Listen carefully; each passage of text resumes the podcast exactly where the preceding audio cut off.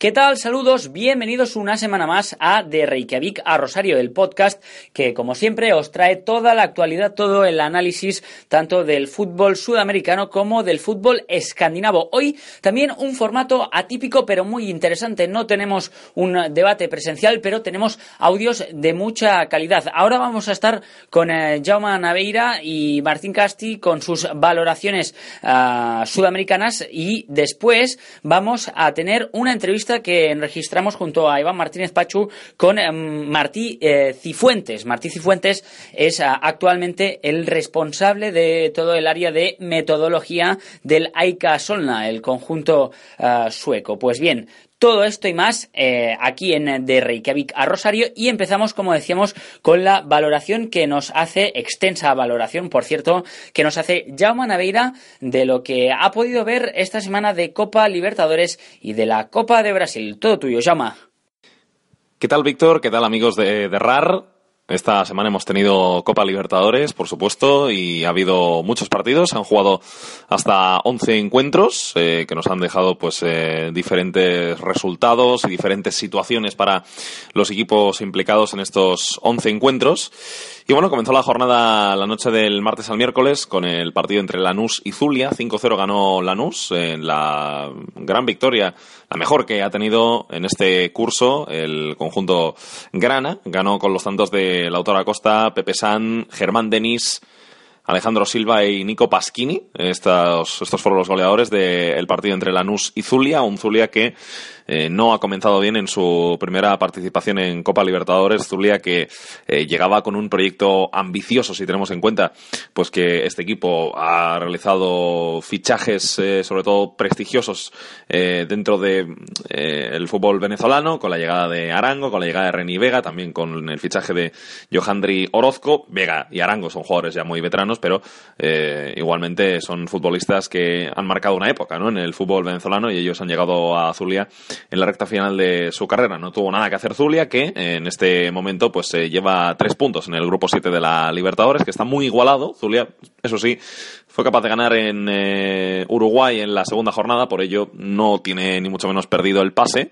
Está a tres puntos de Lanús. Eh, si hubiera sacado un buen resultado de el estadio de Lanús pues eh, se habría eh, colocado todo el grupo con cuatro puntos, pero no fue el caso. Eh, Lanús pues hizo una demostración de fuerza y ganó su, segundo partido seguido en Copa Libertadores después de haber vencido también en el Arena Condá contra Chapecoense. Allí precisamente el equipo de Santa Catarina, Chapecoense que en su primera participación en Libertadores pues eh, está ahora mismo con cuatro puntos se enfrentó a Nacional de Montevideo uno de los clubes clásicos de esta competición uno de los equipos que más veces ha jugado la Libertadores si no recuerdo mal creo que son 43 participaciones de Nacional en los 57 años de competición, por lo tanto, eh, un equipo que es eh, prácticamente un abonado ¿no? a, esta, este torneo. Eh, Chapecoense que empezó ganando con un tanto de penalti marcado por Reinaldo, eh, Reinaldo que ya anotó en el partido contra Zulia, que fue el primero que jugó Chapecoense en su historia en la Libertadores, partido que ganó.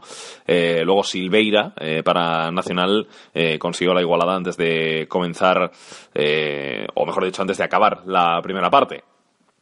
Esa misma noche se jugó un Sporting Cristal Die Strongest, partido que acabó con el 0-0 para eh, estos dos equipos que no han sido capaces de sumar en un partido que era importante para ellos.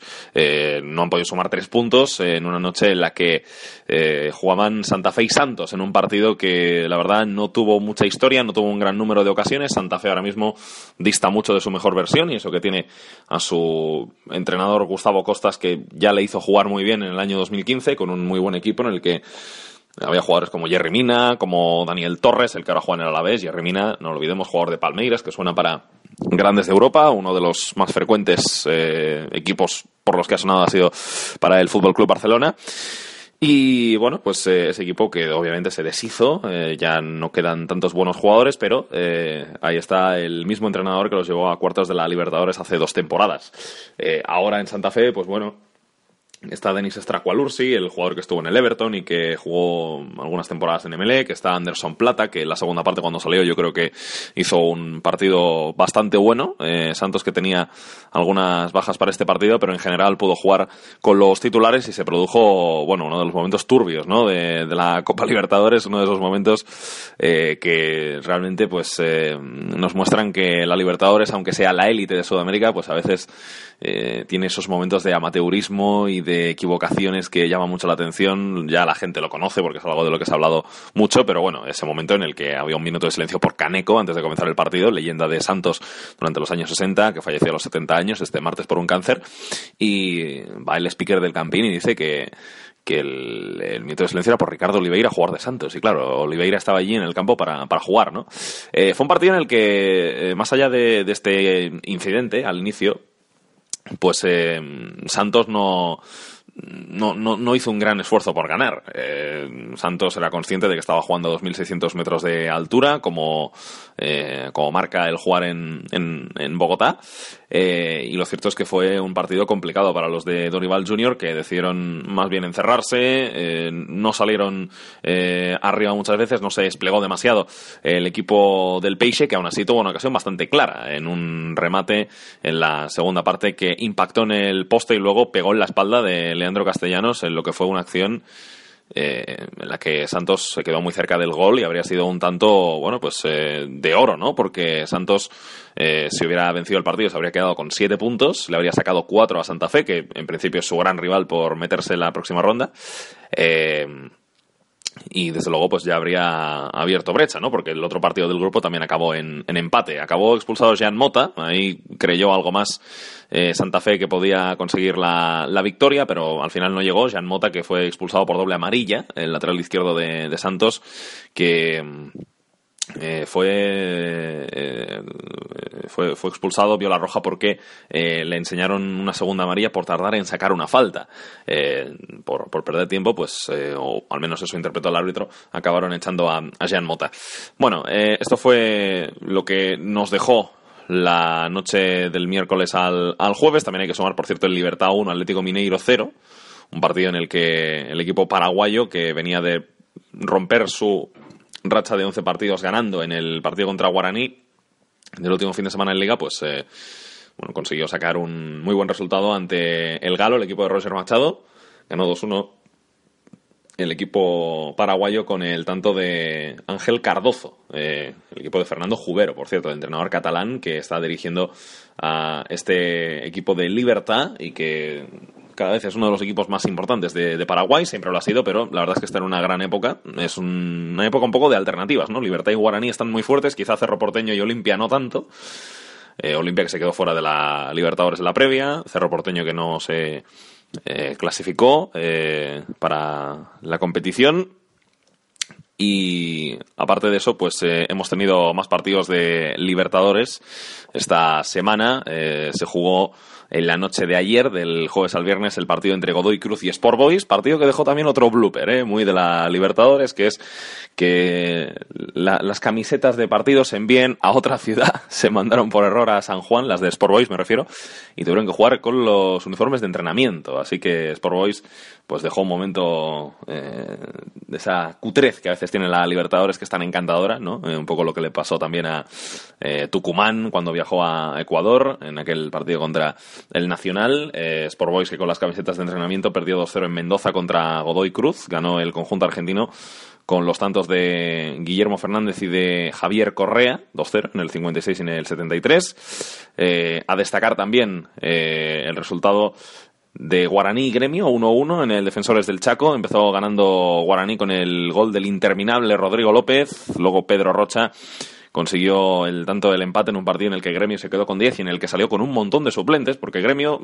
tiene miedo de quedarse fuera de la final del campeonato eh, gaucho. Eh, empató a uno contra Novo Hamburgo, equipo que ni siquiera está en el fútbol profesional eh, de Brasil en esta en esta temporada y obviamente sería prácticamente una humillación para eh, Gremio perder esa eliminatoria y después de un 1-1 en la ida pues eh, no quiere tomar riesgos eh, Renato Gaucho. Dejó a muchos suplentes como titulares en este partido frente a Guaraní y bueno pues los habituales los dejó en el banquillo o mejor dicho en la grada porque muchos de ellos no fueron ni convocados. Hubo 27 convocados en Gremio un poco para que Renato Gaucho pudiera jugar al, al despiste y luego metió a muchos jugadores suplentes entre ellos eh, Lucas Barrios, que jugó en casa, ¿no? en el Defensores del Chaco, en el campo de su selección. Eh, Independiente Medellín ganó 2-0 a Melgar en, partido que corresponde al grupo de River. Eh, ese partido se va a jugar la semana que viene, la noche del jueves al viernes, 2 de la madrugada, es Emelec River, que va a cerrar la jornada 3 en el grupo del conjunto argentino. Valentín Viola y Mosquera marcaron para Independiente Medellín y en el grupo de Atlético Nacional. Eh, que ahora mismo está colista con cero puntos, no ha ganado ninguno de sus primeros tres partidos, pues eh, Barcelona eh, empató con Botafogo 1-1. Luego Casti explicará mejor pues ese partido entre Atlético, entre mm, Atlético Nacional perdón, y Estudiantes, que fue la primera victoria, por cierto, de los argentinos. Y lo cierto es que ha sido una jornada de Libertadores en la que han pasado muchas cosas. Por cierto, eh, antes hablaba de Sport Boys, ha habido un incidente, eh, o digamos que se ha producido una situación incómoda en Sport Boys, y es que, eh, bueno, pues hay jugadores que no han cobrado la totalidad de su sueldo de el mes de febrero los jugadores que viajaron a Argentina para disputar el partido contra Godoy Cruz sí que recibieron completamente su sueldo, pero eh, los que no viajaron no lo hicieron, han solamente la mitad y bueno, pues ahora mismo hay una situación bastante incómoda, ¿no? Entre eh, los jugadores de la plantilla y la directiva, incluso yo creo que entre los propios jugadores de la plantilla, que algunos seguro pues eh, mirarán con cierto recelo que los titulares habituales cobren y, ellos no, ¿no? entonces, situación fea, la verdad, la que sea en Sport Boys, que aparte de esta mm, coña de que juegan con las camisetas de entrenamiento, pues se encuentra también en un eh, momento complicado en lo económico. Eh, y bueno, esto es lo que nos dio la Libertadores y déjame, Víctor, hacer también eh, apuntes sobre la Copa de Brasil. hubo más partidos de la cuarta ronda esta semana, la ronda justamente previa a los octavos de final, en la cual entrarán los ocho equipos que están disputando la Libertadores este año por parte del fútbol brasileño. además hay que sumar también al vencedor de la última Serie B, que es el Atlético Goyanense, a Santa Cruz, que fue el ganador de la última Copa Copa de Honor de Estella, Paysandú, que fue el eh, vencedor de la Copa Verde. Em, ganó eh, Joinville a Sport, Recife, Joinville equipo de la Serie C, hace dos años estaba en Serie A, pero ha protagonizado dos ascensos, eh, dos descensos, perdón, consecutivos, y ahora juega en la C de Brasil, y ganó 2-1 al Sport Recife en casa, pero ese resultado llevó el partido a penaltis y ganó el conjunto de Pernambuco, el equipo de Serie A, por lo que se impuso la lógica, a pesar de que fuera desde los 11 metros. Luego, otro de los resultados llamativos. Inter de Porto Alegre, equipo que está en segunda división por primera vez en su historia, venció a Corinthians, un Corinthians que la verdad es que estaba mostrando una imagen pues bastante seria, bastante firme en este inicio de temporada, pero se ha quedado ya fuera de la Copa de Brasil ante un Inter que empezó eh, perdiendo, luego un gol en propia puerta de Fagner pues eh, hizo que Inter pudiera llevar el partido a los penaltis. Y allí pues el equipo eh, que ahora eh, está en la Serie B y que dirige Antonio Carlos Zago, pues eh, consiguiera meterse en esa, eh, en esa ronda de octavos de final. el penalti definitivo lo marcó Diego González, falló Guillermo Arana, el joven lateral izquierdo de 19 años de Corinthians, el penalti final y por lo tanto Inter va a estar en la eh, ronda de octavos de final de la Copa de Brasil. También eh, Paraná, otro equipo de segunda división, pero de mucha menos entidad, pues empató a cero con Vitoria, eh, lo que hace que el equipo vaya no se quede fuera, equipo de primera división Vitoria y Paraná esté en la siguiente ronda. Cruzeiro Sao Paulo, eliminatoria emocionante esta, un partido que empezó ganando Sao Paulo 0-1 con gol de Lucas Prato, el, el, fantasma de los penaltis sobrevoló durante muchos minutos el Mineirao, pero Tiago Neves acabó con esa posibilidad. Eh, recordemos que había quedado 0-2 en la ida. Si hubieran quedado 0-2 también en la vuelta, pues habría habido penaltis. No fue el caso. Eh, Tiago Neves marcó el gol de Cruzeiro con una falta en el minuto 60, un balón que rebotó en un defensor de eh, Sao Paulo y que acabó en el fondo de las mallas, y Gilberto hizo el 1-2 en el 79, delantero que este año es el máximo goleador de Sao Paulo por encima de Prato, también es verdad que Gilberto arrancó la temporada en Sao Paulo, no, no es el caso de Prato, que llegó ya con el curso empezado en el campeonato estadual, y eh, otra de las eliminatorias que se produjeron en la Copa de Brasil en esta eh, cuarta ronda fue la que jugaron Fluminense y Goiás, equipo de la Serie A, Fluminense y equipo de la Serie B. eh, había ganado Goiás 2 a 1 en casa. pero en la vuelta jugada en Río pues eh, venció tercero Fluminense con los goles de Enrique, de Nogueira y de Pedro eh, y por lo tanto Goyás se ha quedado fuera de la ronda de octavos de final de la Copa de Brasil. Eh, con esto se hizo ya el sorteo, ya tenemos eliminatorias de octavos de final, se van a enfrentar Santos y Paysandú, Botafogo contra Sport Recife, Cruzeiro Chapecoense, Flamengo Atlético Goyanense, Paraná Atlético Mineiro, Santa Cruz Atlético Paranaense, Gremio Fluminense y Palmeiras Internacional. Estos son los cruces de la ronda de octavos de final de la Copa de Brasil. Con esto cierro este largo repaso, Víctor. Eh, la verdad es que me he tirado un buen rato hablando y nada, pues eh, dejo a nuestros oyentes que sigan disfrutando de este de Reykjavik Rosario. Un abrazo, Víctor. Y como nos comentaba Jauma, también le hemos pedido a Martín Castiñeira que nos analice o que nos traiga su visión de lo que fue el Estudiantes Atlético Nacional. Estaba marcado en rojo en esta semana ese partido entre Estudiantes y Atlético Nacional porque uno de los dos, uno, de los equipos grandes de esta Copa Libertadores, pues iba a quedar eh, prácticamente eliminado pues, y ha sido el vigente campeón el que está con un pie prácticamente fuera de, la Copa Libertadores. No ha sumado ningún punto en los tres partidos que ha, que ha disputado el, el Paisa, el conjunto de Reinaldo Rueda, que ha acusado muchísimo pues las bajas. Ha, cambiado prácticamente toda su plantilla desde el equipo que fue campeón eh, el año pasado. Eh, solo sigue en algunos de los futuristas de la retaguardia, el capitán Ángelo Enríquez, eh, Bocanegra, el portero Armani, después eh, todo el potencial ofensivo, esos, atacantes que hicieron de Atlético Nacional un equipo temible, un equipo brillante en ataque, como, como son Marlos Moreno, Borja, eh, Alejandro Guerra, pues se han ido, se han ido todos y el cambio ha sido muy duro para un equipo que, que no ha sido capaz de competir en estos primeros partidos de Libertadores y que está a falta de nueve puntos por disputarse en el grupo, pues a siete de distancia y como digo, pues prácticamente eliminado. Estudiantes en cambio, pues coge algo de algo de vida, de esperanza. Está ahora sumó su, primer triunfo en casa, eh, tiene tres puntos, está a cuatro de la clasificación. Cuando cuando quedan como como decía, pues tres jornadas, aún tiene alguna alguna esperanza el pincha en el que fue protagonista, pues su presidente Juan Sebastián Verón, que jugó como titular, completó 55 minutos y fue además pues el ejecutante de la falta que dio origen al gol. Pegó una falta eh, muy bien eh, Verón, al palo del portero, buena intervención de Armani, en el rechace marca Toledo, el único gol de partido, el 1-0, en un partido en el que una vez más el mejor jugador de, de estudiantes, el más incisivo, pues fue el colombiano Otero, curiosamente hincha de Atlético Nacional y que jugó escorado a la banda derecha y fue un continuo eh, quebradero de cabezas para la defensa de, Nacional con su velocidad, con su insistencia. Es un, un jugador eh, muy físico que, está demostrando eh, potencial en estas primeras semanas en, en, estudiantes, en esta experiencia que está teniendo en el fútbol argentino y que bueno se está convirtiendo en uno de los jugadores a seguir en la, en la Copa Libertadores. Empezamos la parte escandinava de de este podcast de Reykjavik a Rosario con, ya me acompaña Iván Martínez Pachu. Hola Pachu, ¿qué tal? ¿Cómo estás? Buenas, buenas, Víctor. Pues aquí, ya deseando que empiece la liga, que ya, bueno, nos queda una semana para empezar la Copa, dos para empezar la liga, pero ya deseando que ya la pretemporada se está haciendo demasiado larga. Digo yo que estarás como un toro, ¿no? Después de meses y meses de, preparación.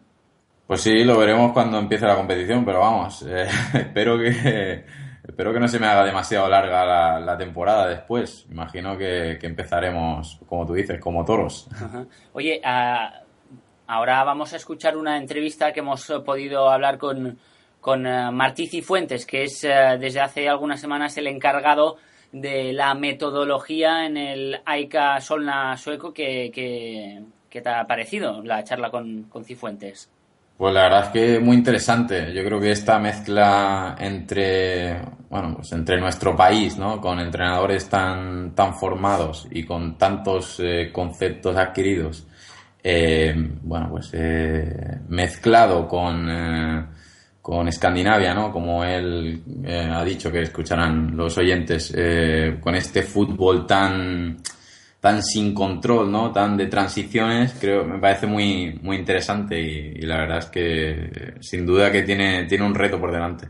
Y también muestra eh, la voluntad que hemos hablado ya muchas veces aquí de, de, la gente, en este caso en Suecia, pero también se puede extender a, a otros países como Noruega o Islandia, de aprender, ¿no? Que son conscientes que para mejorar tienen que aprender.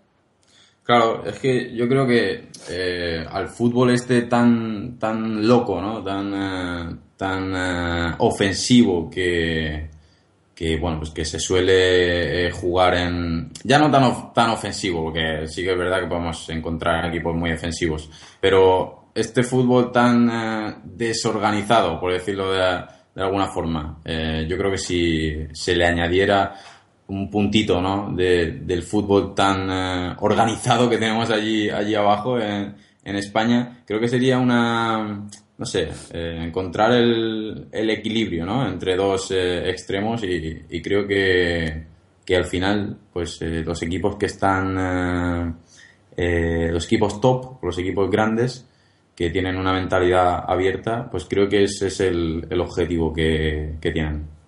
Ahora escucharemos la conversación, pero antes vamos a, a repasar un par o tres de, de, apuntes ¿no? que queríamos hacer. Eh, primero, hablemos de este Bromby 0 Copenhague 1, el Copenhague que ya pues eh, sentencia prácticamente la Superliga danesa. Además, un partido que se ha hecho un poco eh, viral en cuanto a los grandes medios porque Uh, bueno, hubo unos incidentes, ¿no? Con, con unas ratas muertas uh, sí.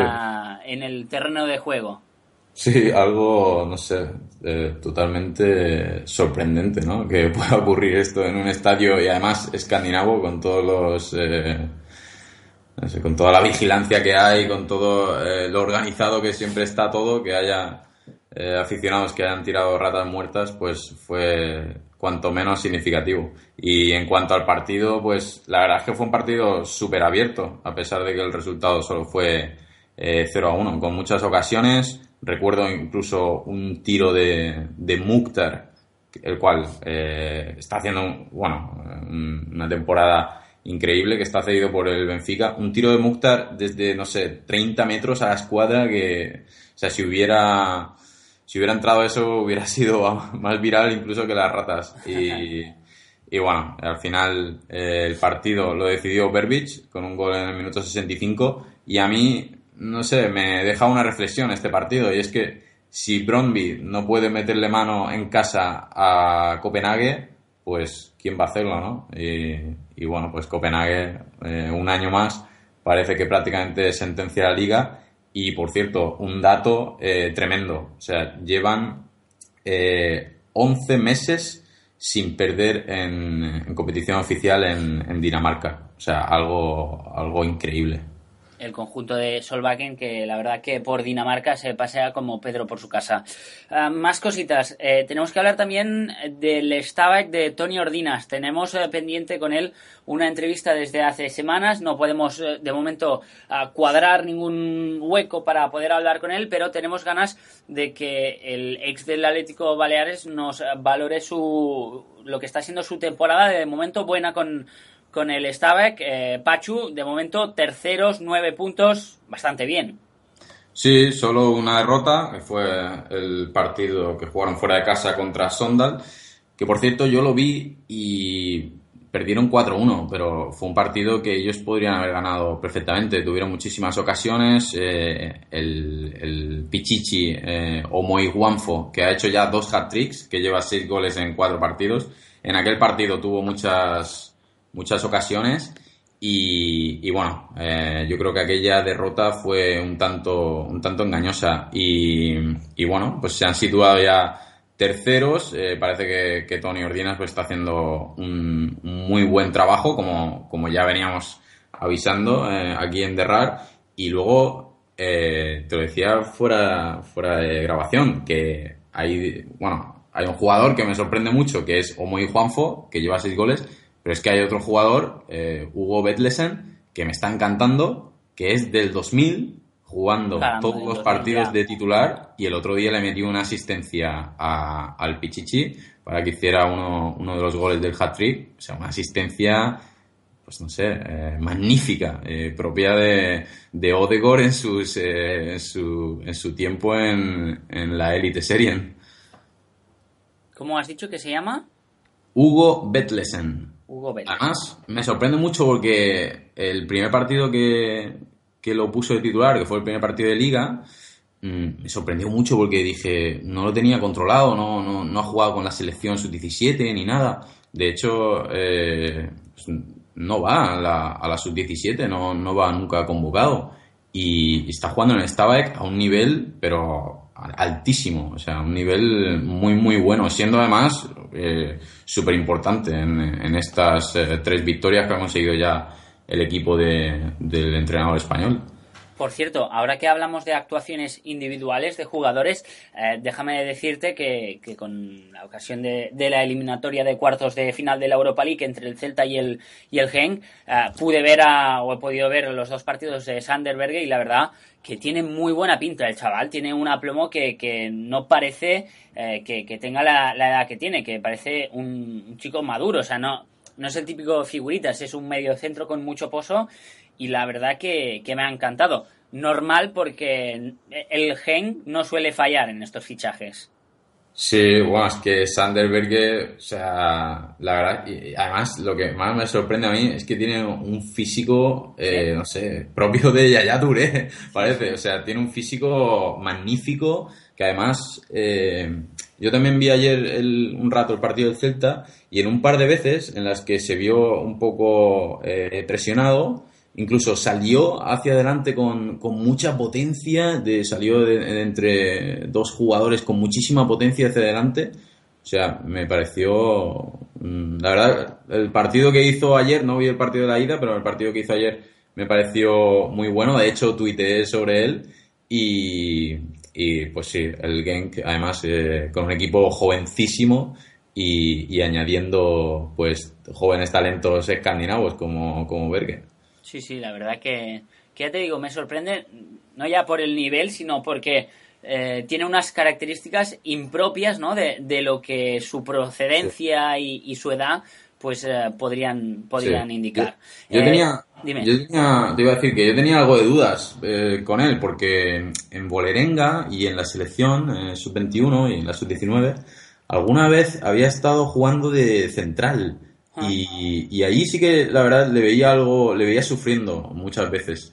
Pero, y, y, muchas veces lo pensaba, decía, este chico como, como siga jugando de central al final se va a quedar en, en nada, pero por suerte parece ser que, que ahora en, en, el game pues lo, bueno, pues va a actuar casi siempre de, de medio centro defensivo, que yo creo que es su posición natural. Uh -huh. um, más cosas, a ver, tenemos que hablar también de algo un poco friki, ¿eh? si me permites, pero que está muy bien que, que, lo hablemos porque me decías que has estado muy pendiente de la selección danesa Sub-16 y, y, bueno, me gustaría que nos comentases alguno de los nombres más destacados para, no sé, así de aquí, yo qué sé, cuatro años o, o, cinco o seis, cuando alguno esté brillando en el Manchester United, pues podamos decir que en un derrar ya hablamos de él. Pues sí, he estado muy atento de esta sub-16 que ha jugado eh, un torneo Montaigu en, eh, en, Francia y bueno, me han gustado varios jugadores. Eh, me ha gustado sobre todo Mats Bistrup, que es un jugador del, del Copenhague, un medio centro que además era el capitán, un medio centro con mucho recorrido, o sea, la verdad hacía muchísimos kilómetros, robaba muchísimos balones y luego con el balón la verdad es que tenía bastante criterio. Y luego un par de jugadores que se han disputado ahí el, el puesto al lado de, de Bistrup, que han sido eh, Jeppe Andersen y Andreas eh, Andersen, que son dos jugadores bastante parecidos, son jugadores de, de son dos mediocentros de posesión, de, de darle continuidad al balón. Eh, quizá Andersen un poco más ofensivo que, Pedersen, pero, pero, la verdad, muy interesantes estos tres eh, centrocampistas, que además en el primer partido, eh, bueno, el partido que abrió el, el, torneo, le ganaron a Brasil. O sea, le ganaron a Brasil por, eh, por 1-2, con un partido, la verdad, mm, muy bueno de la selección danesa, esta sub-16 y bueno, eh, suena un poco friki, ¿no? Que me haya estado toda la semana tragando este mundial de Montaigu, pero bueno, me ha gustado mucho, creo que ha sido muy interesante. Y bueno, al final, eh, en el último partido, eh, que era el partido por el tercer y cuarto puesto, se le notó bastante cansada a, estas, a estos jóvenes daneses y acabaron eh, perdiendo contra Japón, que también tenían tenían bastantes jugadores interesantes. Pero bueno, ha estado bien, ha estado bien la semana siguiendo, siguiendo a esta, a esta Dinamarca sub-16. No, a ver, eh, digo que suena un poco friki, pero también entiendo que forma parte de, tu trabajo y, oye, nosotros lo agradecemos porque ahora ya cuando alguno de estos chicos, eh, de estos chicos triunfe ya podemos decir que hablamos de, ellos hace mucho, mucho tiempo. Em, Pachu, no sé si te queda algo más. Pues no mucho más. Lo hemos repasado todo, ¿no? Eh, cuatro victorias seguidas del Rosenborg, que puede hacer la quinta esta semana contra el Olesund y, bueno, pues eh, todo parece seguir su curso en Escandinavia. Perfecto, pues ¿te parece que escuchemos la entrevista que le hemos hecho a Martí Cifuentes? Perfecto. Pues uh, Martí Cifuentes, el encargado de la metodología del Aika Solna sueco seguimos en esta parte escandinava con una entrevista. Hoy toca ah, hablar con uh, Martí Cifuentes. Martí Cifuentes, además de ser oh, un eh, entrenador que ha pasado ah, por muchos de clubes históricos de, la tercera y de la segunda B en Cataluña, como por ejemplo el Hospitalet, el San Andreu, el mismo Sabadell. además de esto, desde hace algunas semanas, Martí hizo las maletas para irse a Suecia al Aikasonna, donde ahora nos explicará, ah, se encarga de la metodología del eh, club sueco. Hola Martí, ¿qué tal? Es un placer tenerte aquí en de Reykjavik Rosario. Hola a todos, el placer es mío, encantado de estar con vosotros. como decíamos, eh, Martí, tú, digamos, para, para, que la gente se aclare un poco, porque ni nosotros lo teníamos claro, ni muchos medios pues se, han encargado de confirmarlo tú estás en el AICA Solna ah, como un poco el encargado de mejorar la metodología. Sí, sí, la verdad es que, bueno, es difícil de explicar porque primero las fechas en las que yo firmé, pues bueno, es plena competición en España y bueno, ya sabéis que la liga aquí empieza en el mes de abril, con lo cual eh, estaba justo a punto de empezar la liga cuando yo firmé pero bueno, un poco mis funciones, sí, ellos me contactaron ah, bueno, hace ya un par de meses, estuvimos hablando bastante tiempo, porque, bueno, como bien has dicho, yo me considero entrenador y, la verdad es que mi objetivo era, era buscar un banquillo donde entrenar, ¿no? Entonces sí que es verdad que tuve alguna conversación con algún otro equipo eh, de aquí de Suecia, pero cuando apareció la opción de la ECO, a pesar de que se alargó bastante, pues bueno, todo este proceso para ver un poco cómo podíamos encajar, eh, la verdad es que me hizo mucha ilusión y, al final pues me decanté por, esto porque, porque la ECO es un club grande aquí en Suecia, ¿no? Es uno de los tres más grandes. Entonces, bueno, al final ellos creen o consideran que tienen una, una posibilidad de mejora, digámoslo así, a nivel de todo lo que es el entrenamiento en, en todo el club, no solamente en el primer equipo, sino sobre todo en todo el fútbol base.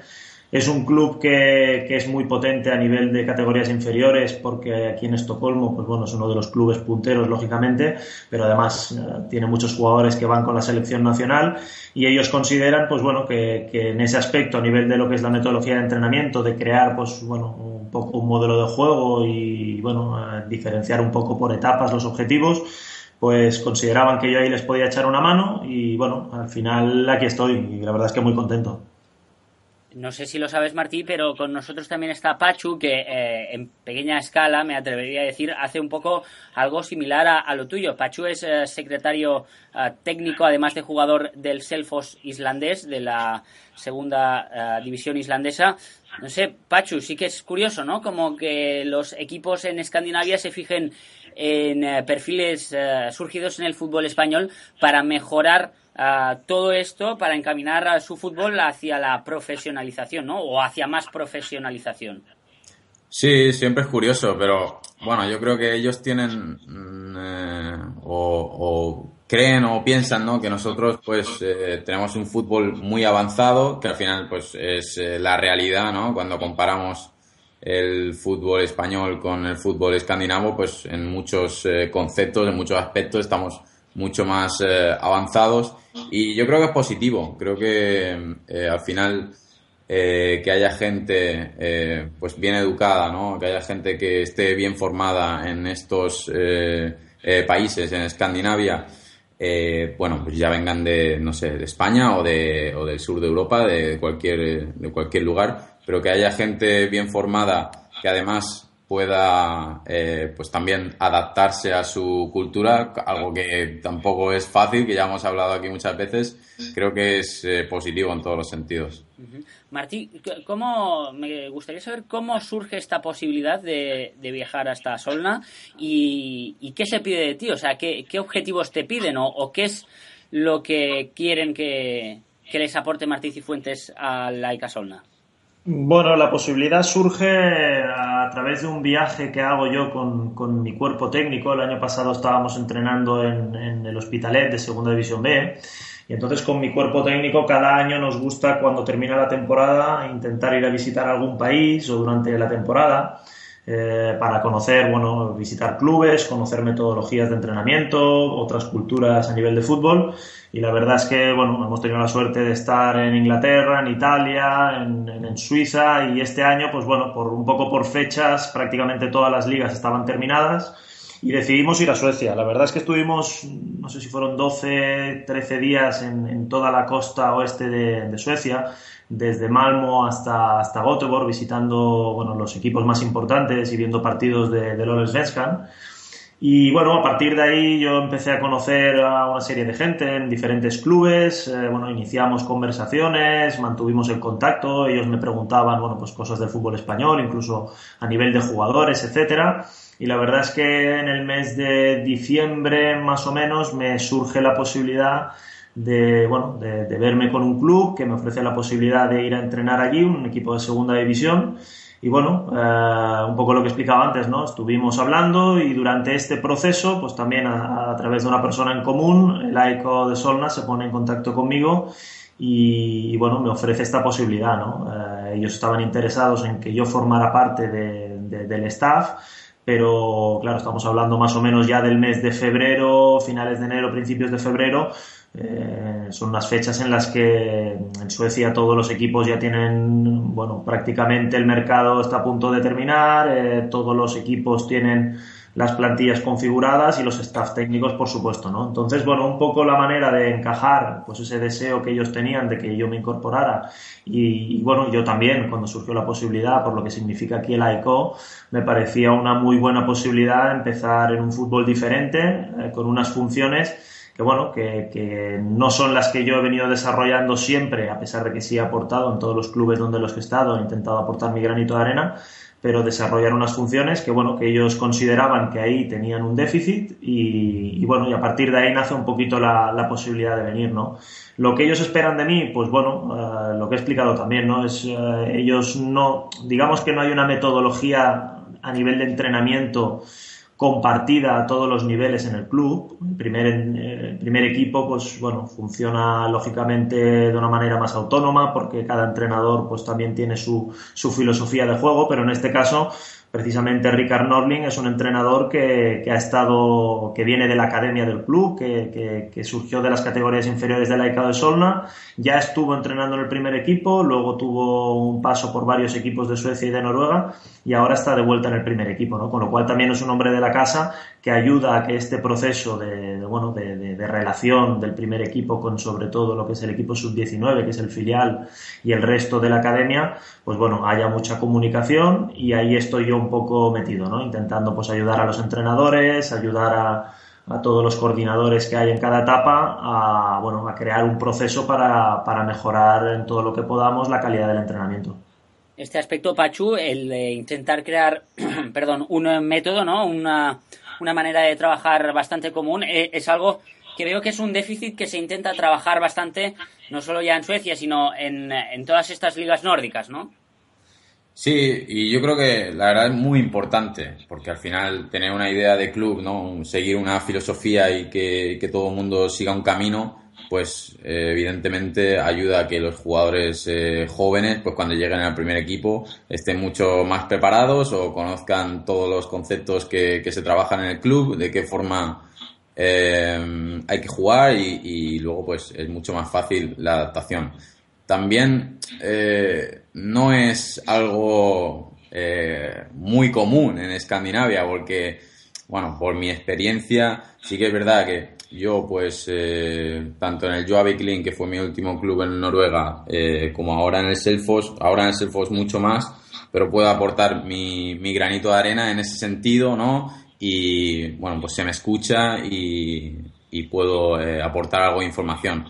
Pero también es cierto que, bueno, en Escandinavia ya sabemos que eh, muchos clubes son un poco, digamos, cerrados o, hay mucha gente terca, ¿no? en los clubes. Entonces, pues no siempre te escuchan o no siempre te, te hacen caso. Pero en este caso, eh, yo creo que Martí está en una buena posición. Si el AICA se ha abierto a esta posibilidad de que él pueda manejar la metodología del club o al menos implantarla, pues la verdad es que es súper positivo y, es una, una posición, pues imagino que muy bonita. ¿Notas esa voluntad, Martí, de, de aprender, de, de abrirse al fútbol continental? Sí, sí, la verdad es que, bueno, de lo que cuenta Pacho, que tiene muchísima más experiencia que yo en estas latitudes, ¿no? Pero sí que es verdad, sí que es verdad que yo creo que hay, hay dos puntos importantes, ¿no? El primero es que la sociedad en general, y yo creo que al final el fútbol siempre es un reflejo de la sociedad, eh, es, una, es un fútbol muy organizado, los clubes están súper organizados, tienen, en el caso de la, de la ECO yo me he encontrado una estructura que me gustaría ver si muchos equipos en primera división en España la tienen, porque la verdad es que es, alucinante la cantidad de, recursos y de gente que destinan.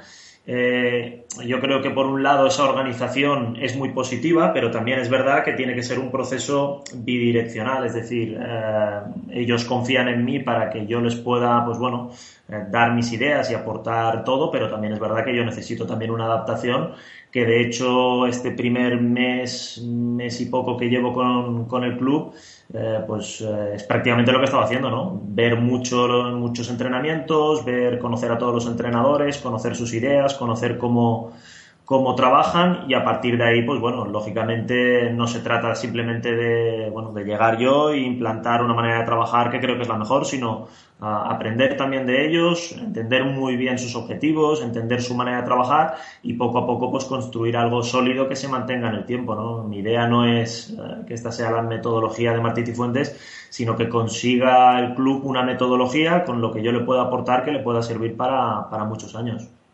llevas apenas unas semanas, intuyo que aún te estás asentando, pero no sé si ya has podido ver algunas características o percibir algunas características del fútbol sueco que te han sorprendido, algo que, que destacarías de lo que has visto hasta el momento. Sí, sí, la verdad es que fútbol estoy viendo muchísimo. Durante la semana muchísimos entrenamientos, luego llego a casa y estoy viendo partidos, vídeos de, bueno, sobre todo el primer equipo, también de segunda división, de Super Etan, y viendo también partidos del Sub-19. Y bueno, también viendo mucho fútbol en directo. La verdad es que ya un poco en verano pasado, lo que os comentaba, cuando vine aquí, ah, ya me empecé a hacer un poco la idea es un fútbol eh, que tiene muchísima influencia, como sabéis, del fútbol británico a todos los niveles. Yo creo que tanto a nivel un poco del estilo de juego, de un fútbol más directo del que estamos acostumbrados en España, más físico y sobre todo de muchas transiciones. no, hay el control, hay pocos equipos que sean dominantes a través de la posesión, porque ellos eh, siempre buscan la, velocidad, la velocidad en todas las acciones, quieren llegar rápido a portería. Entonces, es un rasgo, yo creo que bastante general en la mayoría de los equipos.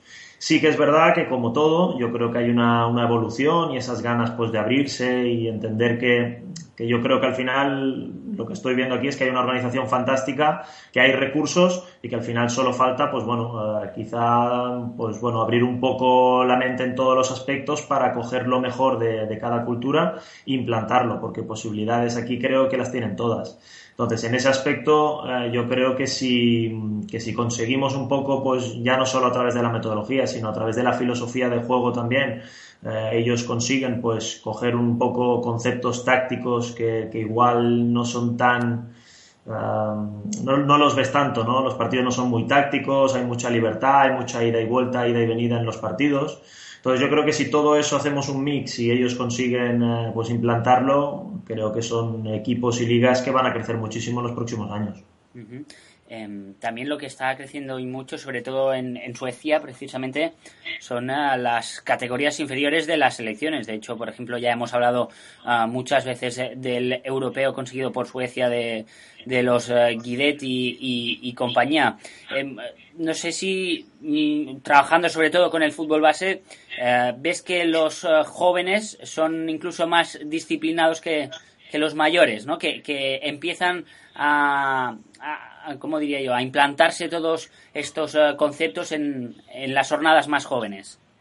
Sí, es, es, posible, es posible. La verdad es que sí que me ha sorprendido desde el primer momento la profesionalidad que hay en todos los ámbitos. Creo que el jugador sueco es muy, muy serio, eh, se toma se toma muy en serio su profesión, se cuidan muchísimo también fuera del campo y en ese aspecto la verdad es que estoy gratamente sorprendido. Sí que me han contado que quizá años atrás un poco haciendo ese paralelismo con el fútbol británico, ¿no?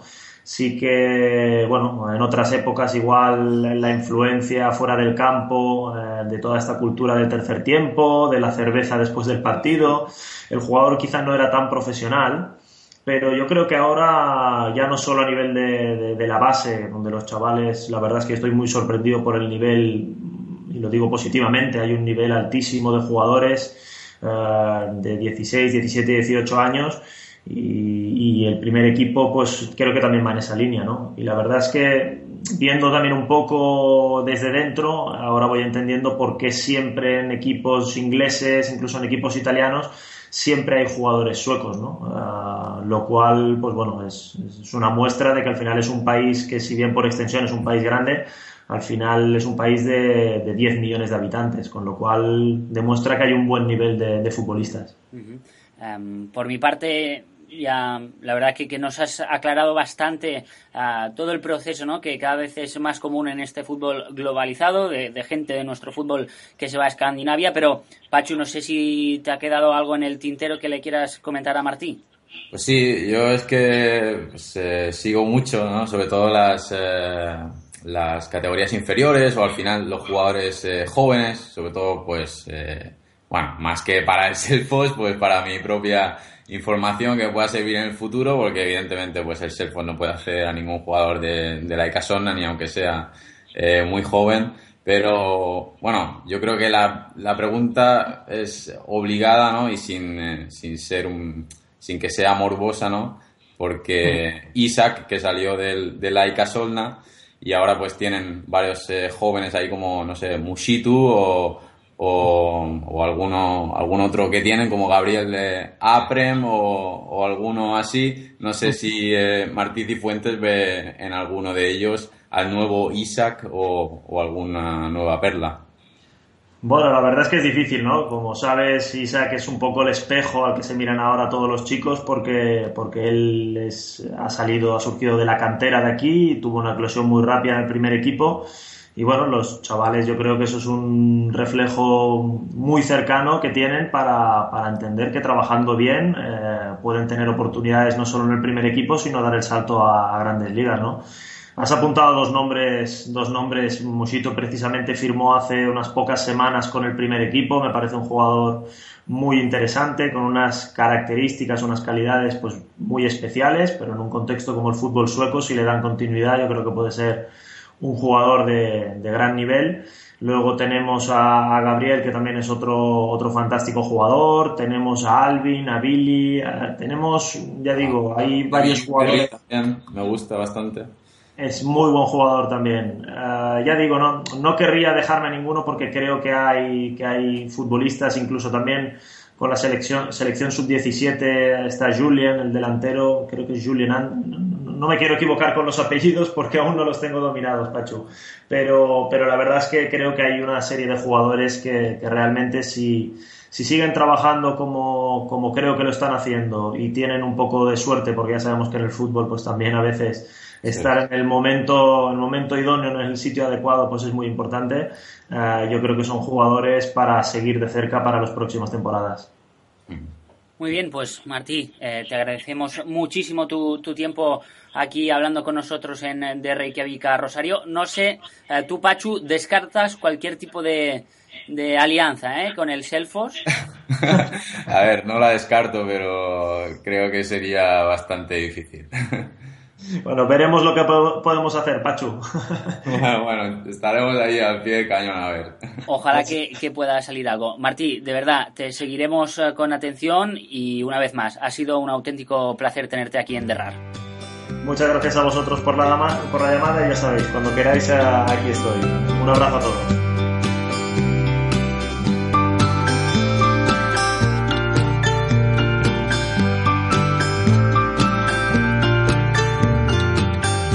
Pues hasta aquí el de Reykjavik Rosario de hoy. Hoy eh, con un fuerte peso, ahora que veo los tiempos de la parte escandinava, también está bien, ¿no? Porque normalmente la parte sudamericana, eh, por todo el volumen, pues es normal que, ocupe eh, bastante espacio, pero hoy, mira, teníamos muchos temas escandinavos y, les hemos dedicado tiempo junto a Iván Martínez Pachu, que como siempre, Pachu, ha sido un placer. Espero que te lo hayas pasado igual de bien o, al menos una, una, pequeña parte de lo que me lo he pasado yo. Pues sí, ha sido genial estar con, con Martí Cifuentes y escuchar eh, la experiencia de, un español, de un español más en Escandinavia. Esta semana, ¿qué, qué tal? Ya con ganas, ¿no? Pues sí, a seguir entrenando este fin de semana y, ya pues a, preparar el partido de, Copa que, bueno, el año pasado se nos dio bastante bien la Copa, llevamos a semifinales y a ver si podemos eh, como mínimo repetir esa gesta. ¿Tenéis nieve aún? Sí, de hecho ayer estuvo nevando bastante. O sea que, bueno, parece que la nieve va a tardar un poco, un poco en irse. ¿Y eso puede afectar en algo al inicio de liga o no? Pues al menos a nosotros sí, porque los primeros partidos o, el primer partido de Copa que jugamos en casa el primer partido, primer partido de Liga eh, vamos a tener que jugar en, un campo de césped artificial. Cuando nosotros pues normalmente jugamos en, bueno tú ya lo sabes, en el estadio de, césped natural, pero bueno, eh, es que la metodología, la metodología digo, la meteorología manda. Ya, ya. ¿En, dónde? ¿En qué campo? O sea, en el mismo Selfos. Sí, sí, sí. Aquí, justo al lado del, del, estadio, o justo al lado del campo de césped natural, tenemos un campo de césped artificial, que es donde entrenamos en invierno. Si no, si no, las si no el clima es muy loco y tenemos que entrenar eh, en una burbuja que, que hay a, bueno, pues a unos 10 minutos de aquí. Muy bien, pues Pachu, que sea leve. Muy bien, muchas gracias Víctor, un abrazo. Un abrazo a Iván Martínez Pachu y un abrazo a todos vosotros que como siempre estáis ahí semana tras semana escuchando este podcast. Recordad como siempre vuestras impresiones, vuestro análisis, vuestras preguntas, vuestras opiniones, lo que sea en Twitter eh, mediante el hashtag la etiqueta de RAR de Reykjavik a Rosario. Adiós, adiós, adiós, chao, chao.